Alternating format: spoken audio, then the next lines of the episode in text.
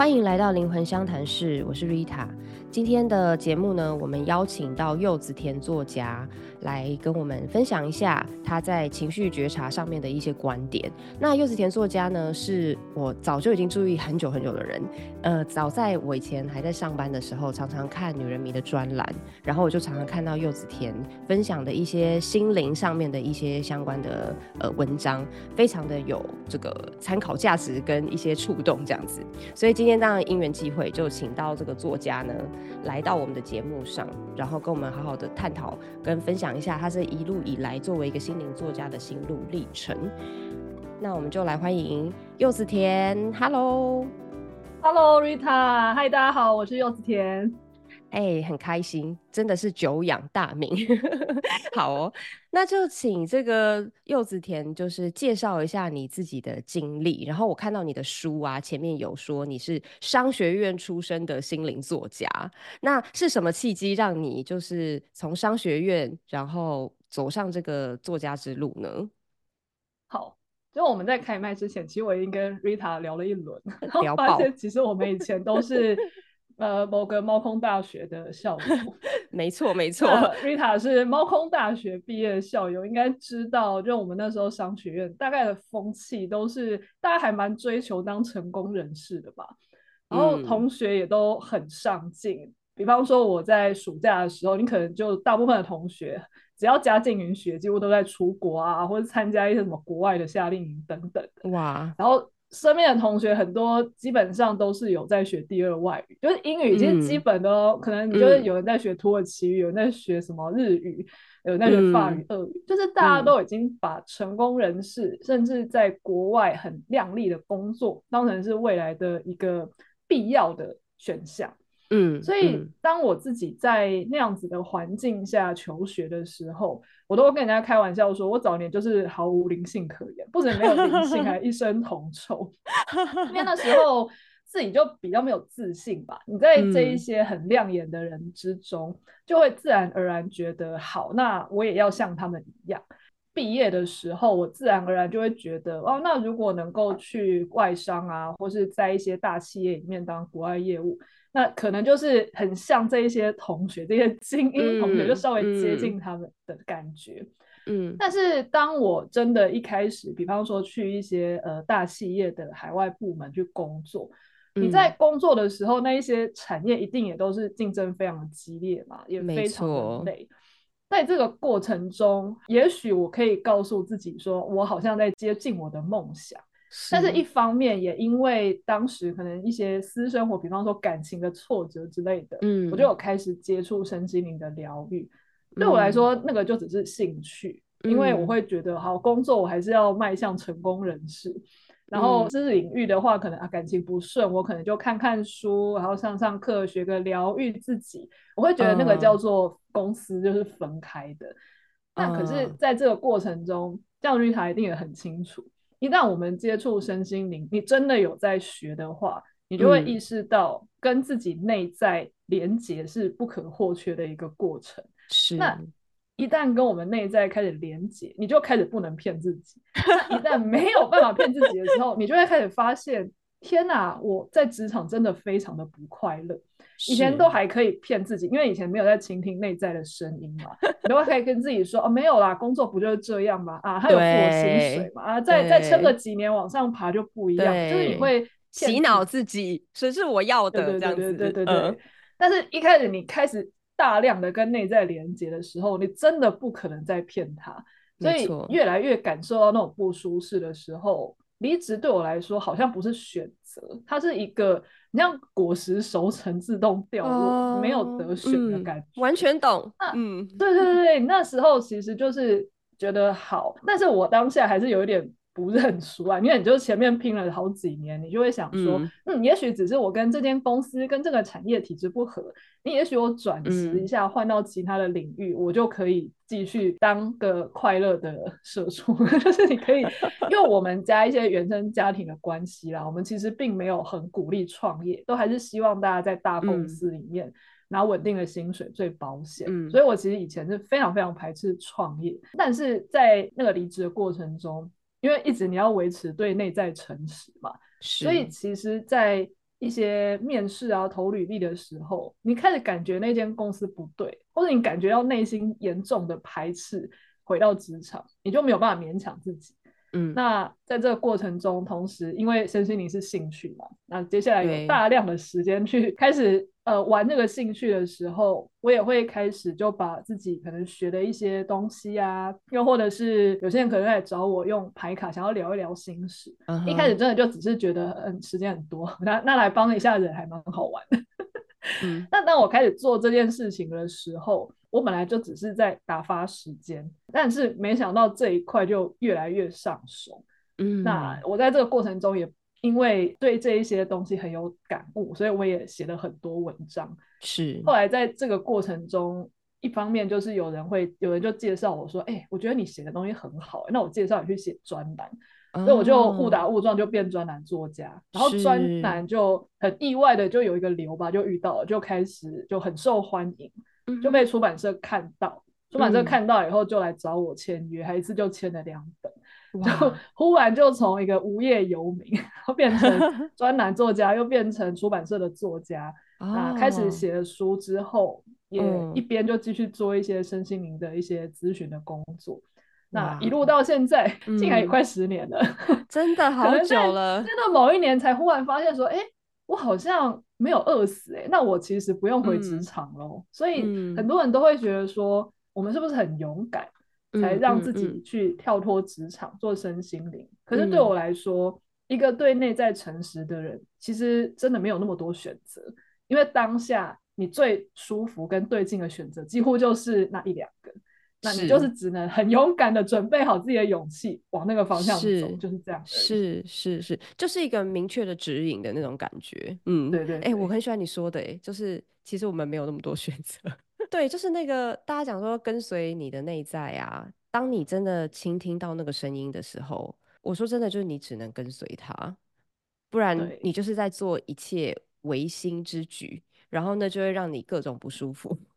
就没有办法再继续这样子。而且虽然很多人他在过程中也会问说：“啊，我怎么知道我只是不想工作才这样？”对，是啊，还是这是我内在的声音？是。可是我都跟大家说，那个是一种你长期跟内在对话，你自然而然会知道什么是你好逸恶劳的声音，什么是真的声音。嗯。因为比方说好了，我后来也回过头来去看，我发现。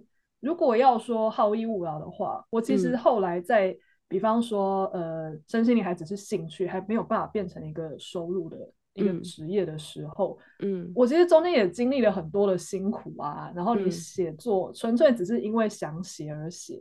那些其实是没有酬劳的哎，然后你中间有各种焦虑跟自我怀疑，甚至你在外面都很怕老板问说啊，怎么那么早就能来吃饭啊？还是做什么的？哦，都会有一种 万箭穿心的感觉。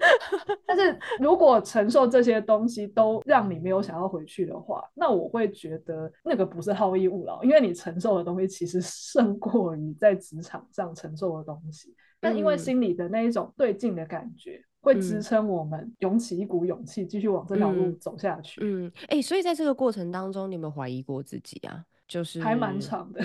嗯，因为因为一定收入，你说你刚刚大学毕业的时候，其实进了一个外商公司什么的嘛。那呃，我们说的一些人家觉得光鲜亮丽的精英工作，其实可能薪水啦或者福利啊，其实讲出去没有什么好挑的啦。就是你已经够让人羡慕了，对不对？就是又是好的大学毕业，然后各种亮丽的履历。那呃，离职这一段时间，一定会让你有一些过去的习惯，比如说还是会跟人家比较吗？或者是还是跟以前的自己比较啊之类的。那这些怀疑的时刻，你是怎么去度过的？这个就是我觉得身心灵工作者有比其他人有一点点优势的地方。就是一 般人他在创业的时候可能会焦虑，那也许他只能够更加的拼搏。嗯，但是身心灵工作者他可以去觉察自己的焦虑，现在是所谓何来？比方说，我以前可能刚毕业的时候，我是去那种。产业里面龙头企业的那种外销部门，嗯，然后又或者是后来也有去外商，或者是还会被就是派去参展，类似这样子的工作。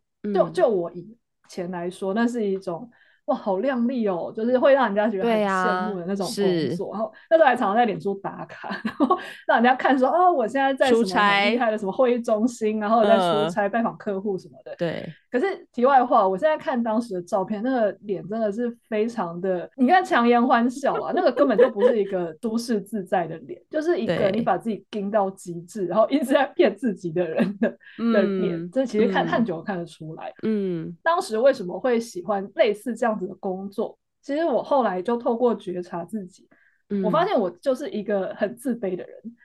所以我很需要被这一些头衔来证明说，其实你也不差。加持，加持，对对对对对。那当我拿掉这一些光鲜亮丽的头衔的时候，我的自卑就无所遁形了嘛。是是，因为在外面我还我是可以是就感觉自己很没自信，那我名片拿出来。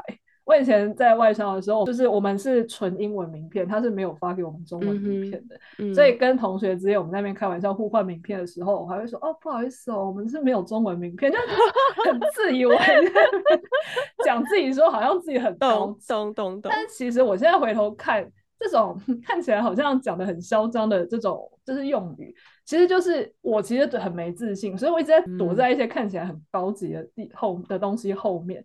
好让自己不会自惭形秽。其实当你离职，你基本上就是自动放弃这一些脱光脱光。对对对对对。所以连随便就是就是可能面店老板问说：“哎，怎么这个时间那么早下班？你做什么的时候？”我都会有一种觉得啊，心虚，被人家被人家觉得我是没工作、很糟糕的人。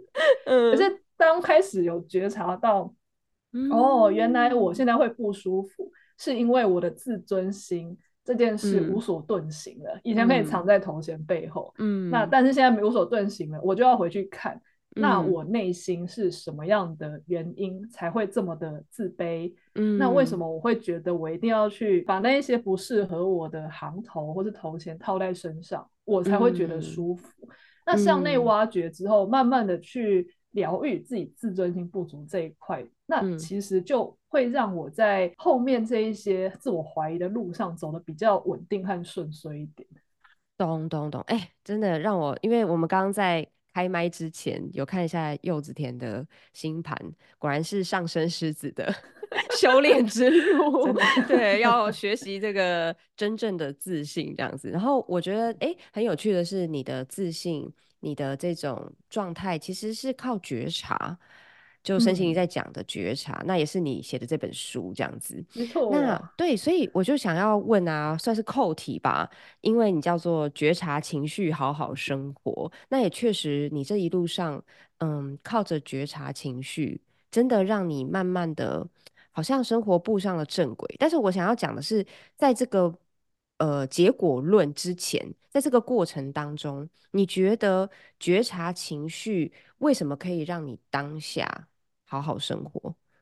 嗯，这就要说到我从小 到大的体质吧。是，那我从小到大就是一个超级无敌不快乐的人，那情绪就经常陷入的很忧郁啊，或是很低落啊，然后很容易生气。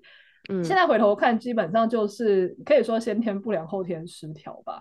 就是你的体质，可能家族就是比较高敏感，然后你成长过程中也很容易遇到那种很高压、很控制，或是很遏制你情绪的那一些大人。嗯，那当你在这样子的先天体质，那你后来又遇到这样子的环境的时候。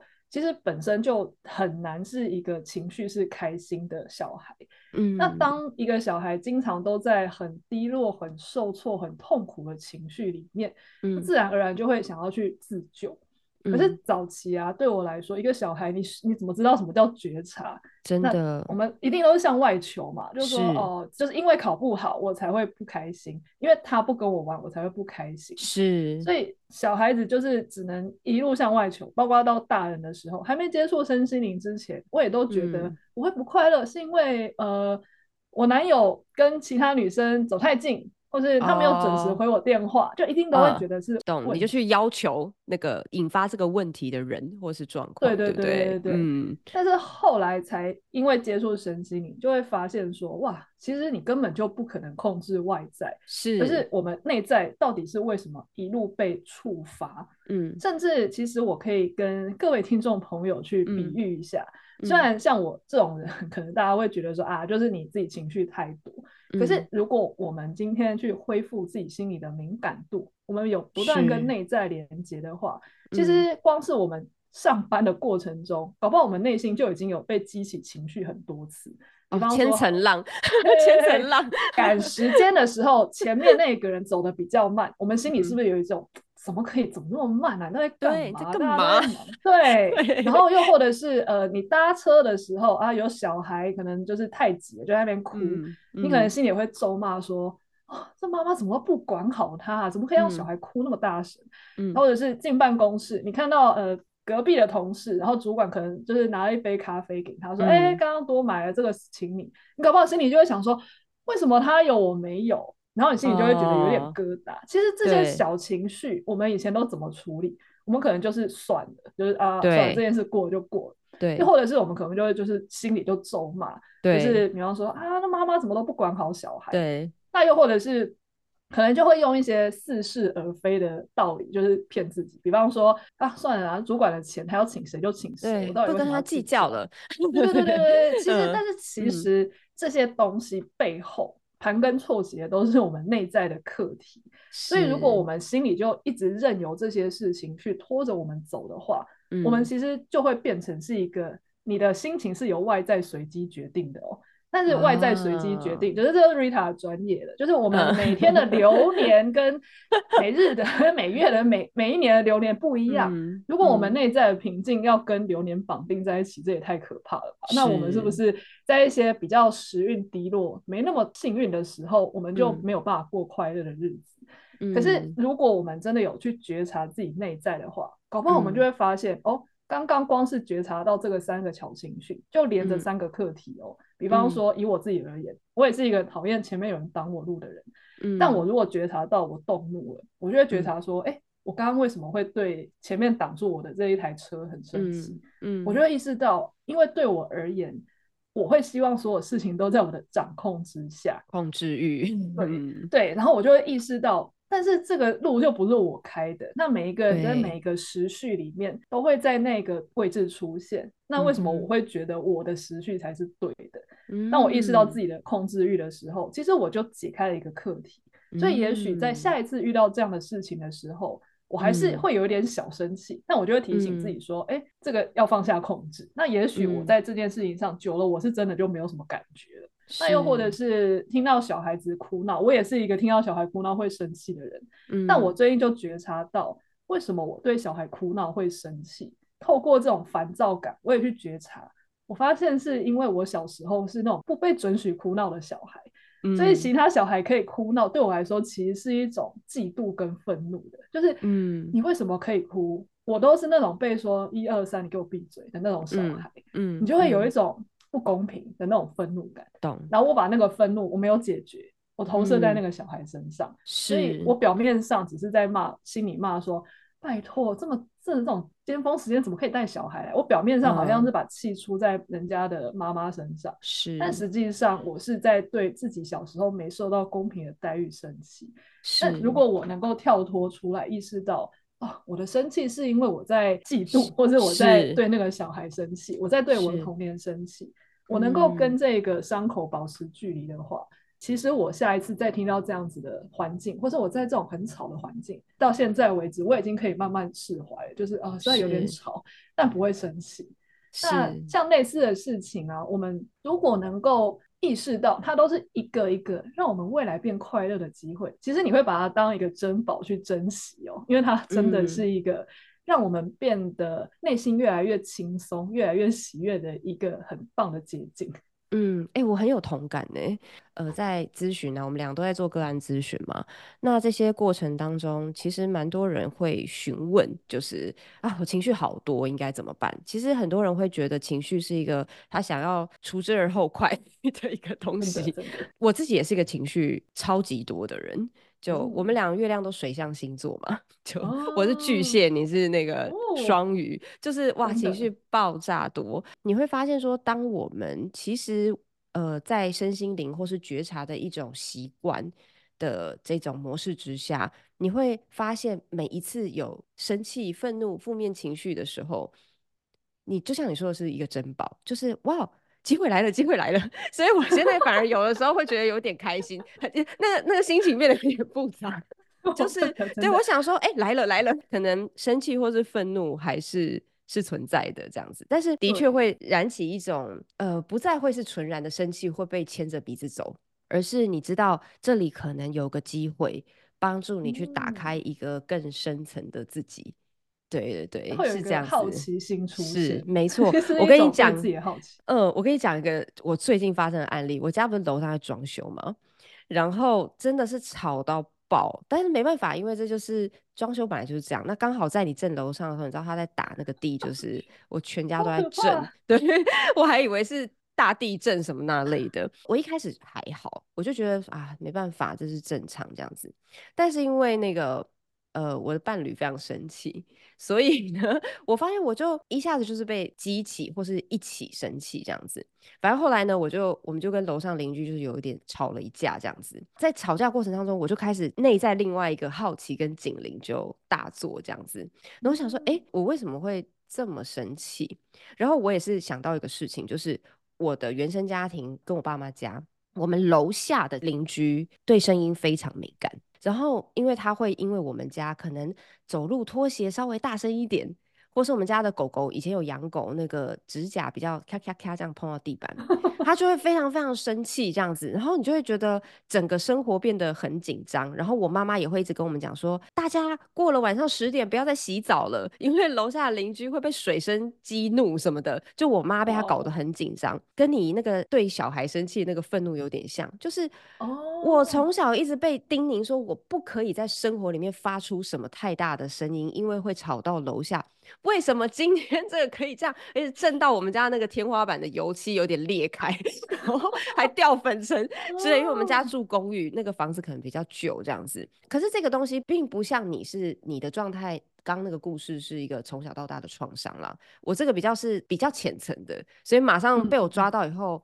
反正像我们已经跟邻居和好了，就后来就是好好讲讲啊，然后他一直道歉啊，然后就说要送个礼啊，然后嗯说要帮我们修补天花板啊什么。这其实其实天花板的裂缝也很小啦，不修也 还 OK 啦，就是没事啦，很近的一个例子。对啊，对啊，嗯，这个其实真的很多人会觉得说。到底觉察要干嘛？你觉察让自己有感觉，这样不是还会让自己好像多很多烦恼？但是我都会跟大家说，可是你没有觉察的时候，那些东西不代表不存在，你只是让自己一直在内伤，跟一直在忍。没错，没错。但是像我们这种就是已经很长期一直在找自己的课题的人，嗯，其实就很像是我们已经长期在帮房间打扫和丢杂物。所以大部分的时候，我们内心的这个房间就是风光明媚、阳光洒落，嗯，没有那么多东西在困住我们。那甚至有时候被困住了，还会发现说啊，我还有东西没有丢，哎，好，原来这边还不太开心。对，虽然有一点 当下一定还是会不开心，还是会有那一些反应，但是事后如果挖到的时候，我还真的会回头感谢说，哦，如果不是有这么大的事情。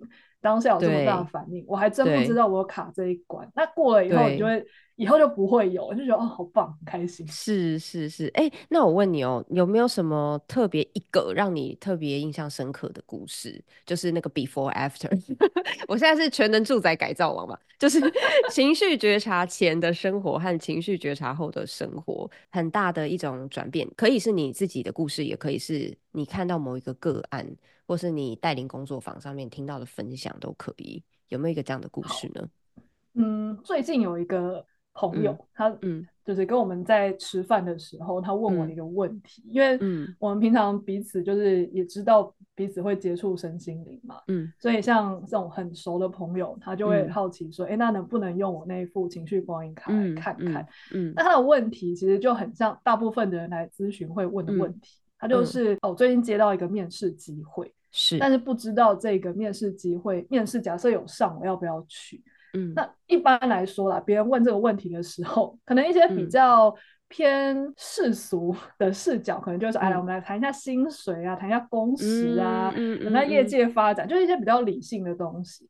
但因为我已经脱离职场有点久了，我没有办法用这种视角去看。可是话说回来，我也觉得当事人会困扰，一定代表他撇除这一些比较世俗视角的东西以外，一定有什么东西让他卡住。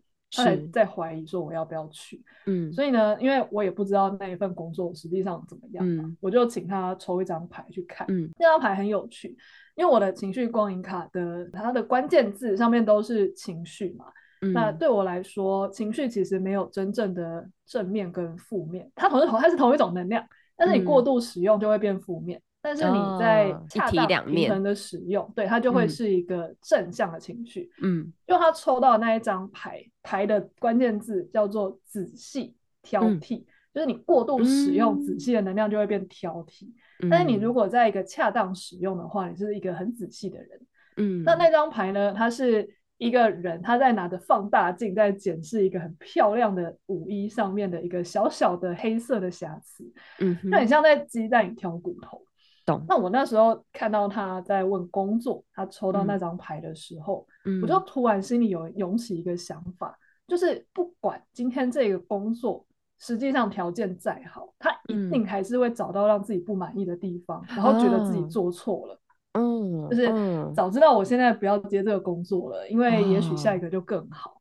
那他如果接了另外一个工作，他又会觉得啊，如果之前一个工作就不用加班那么多啦，我为什么那时候要选另外一个？嗯，那我因为跟这个朋友很熟，嗯，我知道这一张牌他要揭露的东西，完全就是他平常的个性。个性，对，他真的就是一个，他很希望事情是完美的。嗯，所以如果今天他去了某一间，就是这一间找他面试的公司。他一定也会在那一间，呃，他应该说他一定会鸡蛋里挑骨头的去，我懂，找到那间公司不如前公司的地方，嗯，那他一定就会在那个时候又会后悔，说啊那时候不应该离职，所以他不管留下来还是离开，他都会后悔，他都不满意。对，然后我就告诉他说，其实你选哪一个真的都不重要，我觉得重要的是我们内心那个希望一百分，希望。一个新的选择都完全没有缺点，光是这件事情本身就是一个幻象。嗯，我们如果没有先放下这个幻象的话，你不管选哪一个，你都会后悔。这个朋友，因为他平常也是有接触一些心灵思想的，所以他听到的时候，他是真的还蛮震撼的。他说他这样回去想他过去的人生，真的每次在不管是跳槽还是没跳槽。反正他都一定觉得自己这个选择是错的。如果他，我们今天如果执着在他问我们的问题是，他面试以后要不要去那间公司，其实就有一点是被表面的问题所迷惑。那如果我们一直在讲说，啊，你看你的薪水增加啦，你看你的什么什么以后职业前景，那其实都没有办法真正去应对他心里，他就是害怕选择里面有一点点瑕疵的不完美。是，可是。一旦我们透过用觉察的方式去揭开他背后可能藏着什么，让他意识到他不管做了什么选择，其实都会有一个完美主义那种恐惧在让他看见不完美的话，其实搞不好他反而能够退一步去看，哎，如果我对哪一个都不满意的话，那我放下完美主义，哪一个是我可能偏向比较喜欢的，嗯，而不是用这种恐惧去做决定。那之后他不只是在这一件工作的事情上，他也应用在人生非常多的事情上，他才发现，天哪，这个不是只有影响他的工作选择，他在人生各方面，他一直都陷入，永远都觉得自己的选择是不好的，然后其他的选择才是好的。他他因为这件事情已经让人生很多面向都很不快乐，但是被这样点出来之后，他才发现，哇，人生超多东西其实都要调整，但他很开心。就像我们一样，我们找到说哇，原来我们人生还有一个 bug 可以解开，让我更好值得哦！真的，真的，真的，我觉得那朋友解开这件事真的是太棒了。不然的话，不管多好的选择，他都会觉得不好。对，其实明明是可能是很好的选择，他也没有办法去享受其中。那他点到这件事情以后，真的他就会发现。使他不快乐的不在于选择本身，而在于他永远都追求完美的情绪，或者是一个习性这样子。那真的人生就快乐很多了。嗯，对。而且我也很鼓励啦，虽然我刚刚用的方法是用牌卡，但是如果大家平常对自己内在连接够深的话，也许可以透过一些嗯冥想啊，是啊是啊，或静坐，他也许还是可以浮出一个讯感受，说，哎，我为什么在犹豫？是不是因为我害怕做决定？那我害怕做决定，害怕事情没有一百分，这个事情是不是已经在人生中发生很多次？是，所以很常跟自己的内心连接的人。其实也没有一定要用灵性工具才找得到，大家真的不用 害怕。说 我人生少了一副牌卡，是不是好像就少了一个就是拯救自己的机会？其实不会啦，因为人生要做对决定，真的就是不断的跟内心的感受有觉察跟连接。那你其实本身人就是一个很好的牌卡，你其实也不用一直用这些工具。我觉得人是人体，或者我们自己本身就是个大灵摆，对，就我们是个灵摆，会，嗯嗯，没错没错，完全同意。对，所以觉察很深。其实我自己的感觉是，我也很喜欢用牌卡，然后包括这个，我这次跟柚子田有交换，我们自己。出版的牌卡这样子，对对对，很赞很赞。情绪光影卡，然后我们交换了内在智慧 回应卡，这样互互相分享这样子。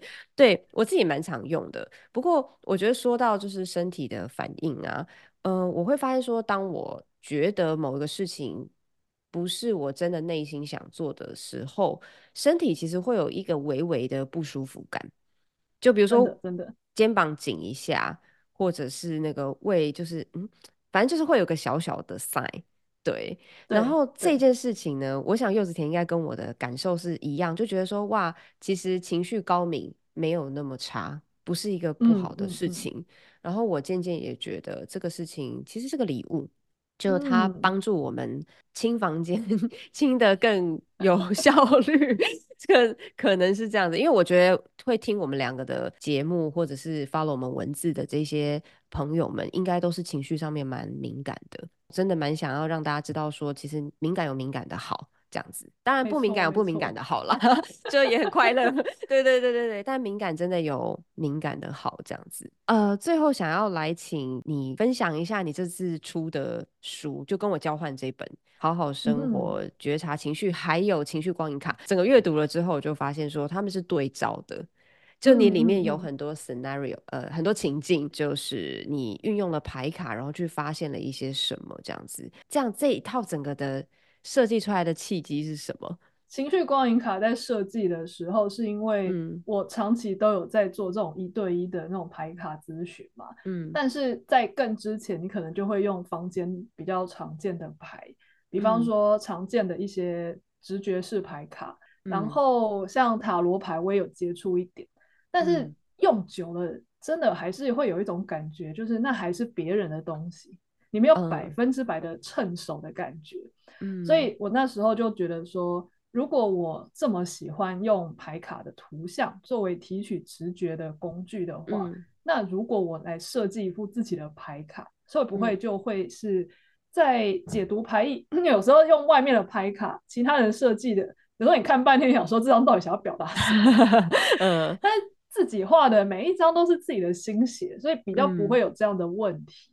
可能就像寿司师傅吧，就 是久了以后就会想要锻造一把自己的刀，比较合自己的手的那种感觉。嗯，那当你创作出来之后，也让大家使用，身边也很多人会反馈你一些故事。那我也拿来自己在日常生活中使用，发现它真的对于很多人来说是很好上手的工具。是，因为大部分的人虽然接触身心灵，真的也会想要用牌卡。嗯，可是有时候上面的一些符码，你可能就不是真的这么的熟悉嘛。毕竟你可能他是外国人，他的文化就是跟这个不一样。嗯，所以你要去重学那一套文化就很困难。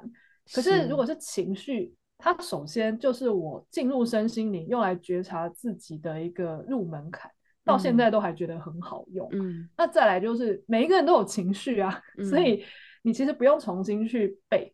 你其实只要去看这一些牌，你其实多多少少基本上就已经会被调动那一些资料库了，所以不太需要重新学。嗯，那对我而言，我在使用这一套来帮自己，还有我的读者他们使用这副牌来去做自我觉察的时候，嗯，就因为真的都很好用，也有很多很有趣的开展。如果大家都能够去学学看，怎么样去透过觉察情绪，让自己过一个比较通透的生活的话，嗯。那我把这样的故事写出来，应该对于大部分的人都有帮助。我希望大家不要把它当成牌卡书，觉得只要没有这副牌，我就看不懂这本书。所以我在过程中，我会尽可能的把解牌的过程简把它简化。所以很多人其实是没有这副牌，但他还是看得懂。他就等于是，对对对，就很像刚刚我们在说，我的朋友他在决定要不要去接一个面试的公司的机会。虽然大家没看过我帮他抽的那张牌。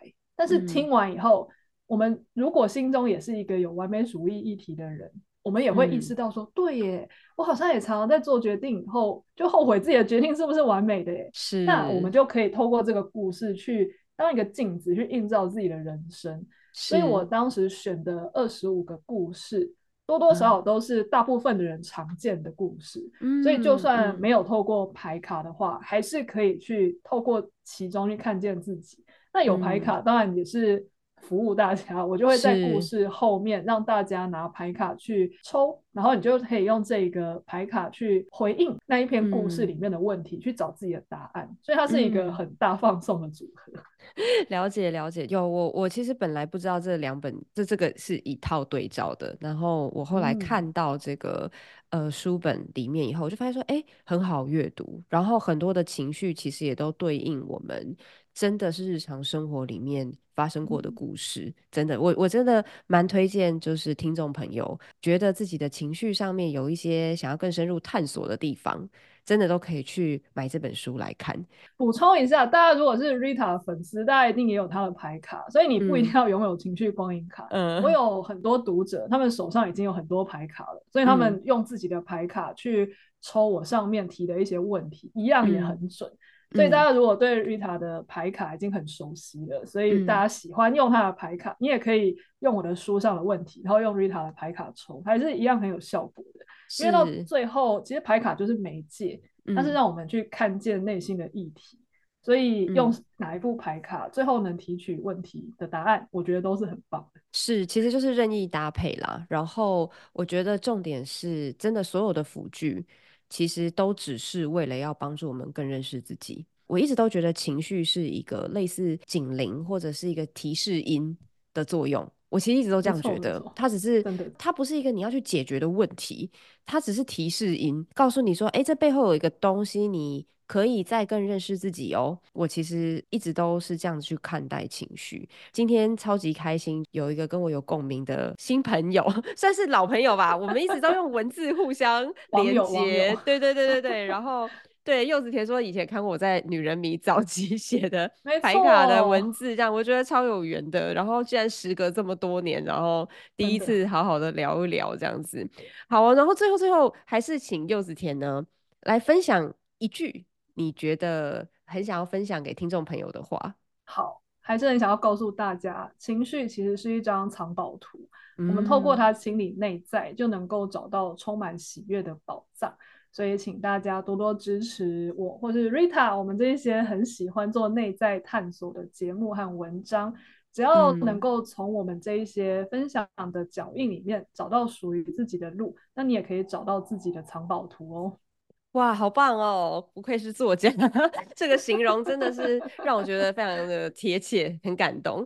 好，那我们今天谢谢柚子甜，谢谢，谢谢大家，拜拜。好，拜拜。